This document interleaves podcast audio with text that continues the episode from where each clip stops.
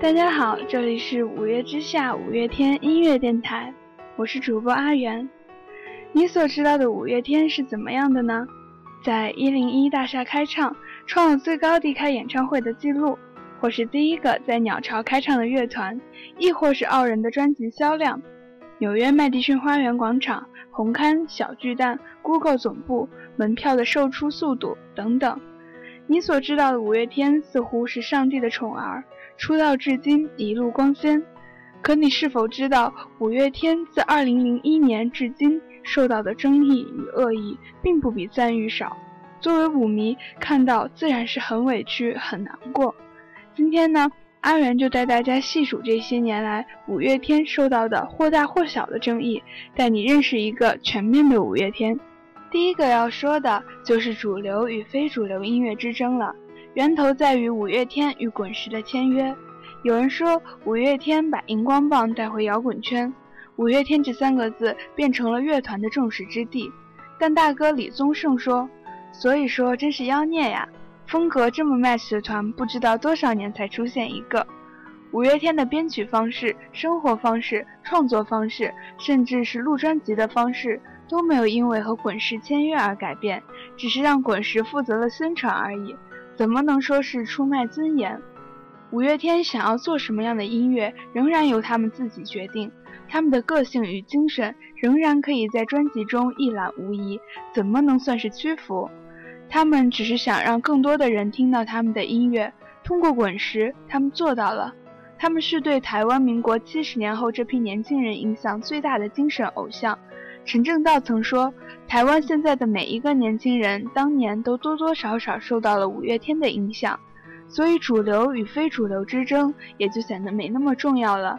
毕竟，做出可以影响人的好音乐才是王道。”第二要说的就是伪摇之争。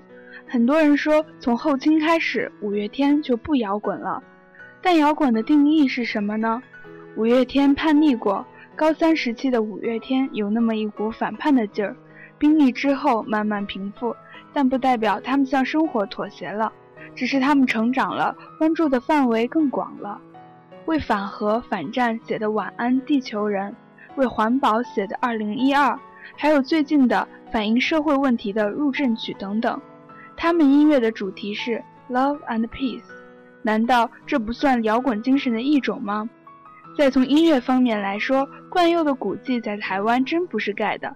在做厂团的时候，他改编的一个古谱在鼓手间广为流传。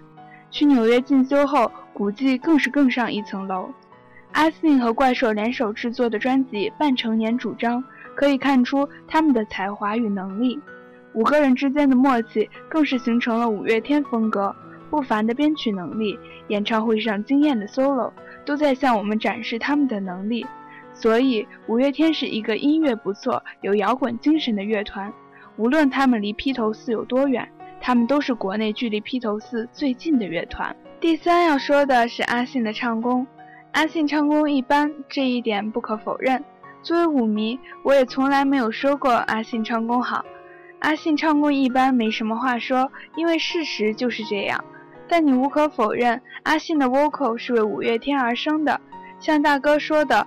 五月天是一个很奇妙的乐团，阿信的 vocal 如果换成别人来唱，绝对不适合五月天。接下来这一条，我想我没有办法像前面一样不带入个人感情色彩了，毕竟他们是五月天，无论你爱不爱，我们都爱惨了的五月天。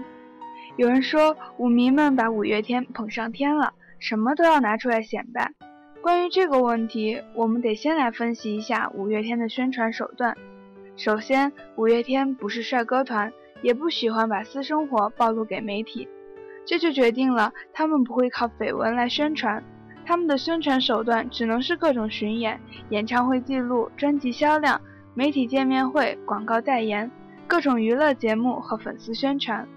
他们的宣传方式很中规中矩，典型的拿苦力换人气。阿信曾有五天只睡几个小时的记录。舞迷们很心疼，帮忙多宣传都不可以吗？你可以理解每年跨年舞迷听到主唱嗓子哑了还在卖力的唱是什么心情吗？你可以理解舞迷看到主唱吸氧却还要打开嗓针唱下去时是什么心情吗？你可以理解在录音室黑白颠倒的录专辑是什么状态吗？我们只是想要别人知道他们的努力没有白费，不存在炫耀的心理。喜欢的人很优秀，所以想和别人分享，这不是很正常的心理吗？最后一条犹豫了很久，还是决定说出来，就是不久前闹得沸沸扬扬的服贸争端。反服贸反的是立法院的暗箱操作，不是反和大陆的贸易往来。所以它和台独没有什么关系，不知道为什么有人把它和台独联系起来，大肆宣扬。